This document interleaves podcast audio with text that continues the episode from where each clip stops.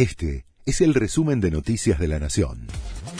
La Nación presenta los títulos de la tarde del jueves 7 de diciembre de 2023. Jorge Macri juró como jefe de gobierno y adelantó que le va a pedir a Milei que cumpla el fallo por la coparticipación.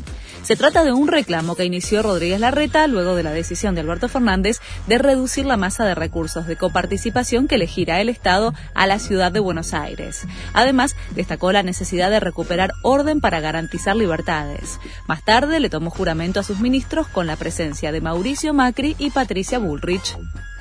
La inflación porteña fue de 11,9% en noviembre. La Dirección General de Estadística y Censos del Gobierno de la Ciudad informó que la suba de precios llegó al 146,4% desde enero y acumula 160,6% en los últimos 12 meses. El INDEC informará el IPC de noviembre el 13 de diciembre, tres días después de la asunción de Milei.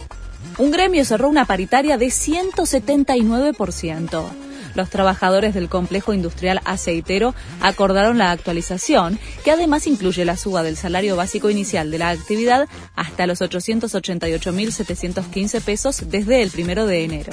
Es para contener el impacto de la suba de precios que acumula 120% en los primeros 10 meses del año. Crece la polémica por la postura antisemita en prestigiosas universidades de Estados Unidos. Las presidentas de Harvard, MIT y UPenn evitaron condenar los cantos discriminatorios y el llamamiento al genocidio contra estudiantes judíos en sus campus. Fueron convocadas al Congreso bajo acusaciones de apañar comportamientos antisemitas. La audiencia se viralizó y recibieron miles de pedidos de renuncia. Santos de Brasil descendió y provocó la ira de sus hinchas. El club en donde jugó Pelé descendió a la segunda categoría del fútbol por primera vez en 111 años de historia.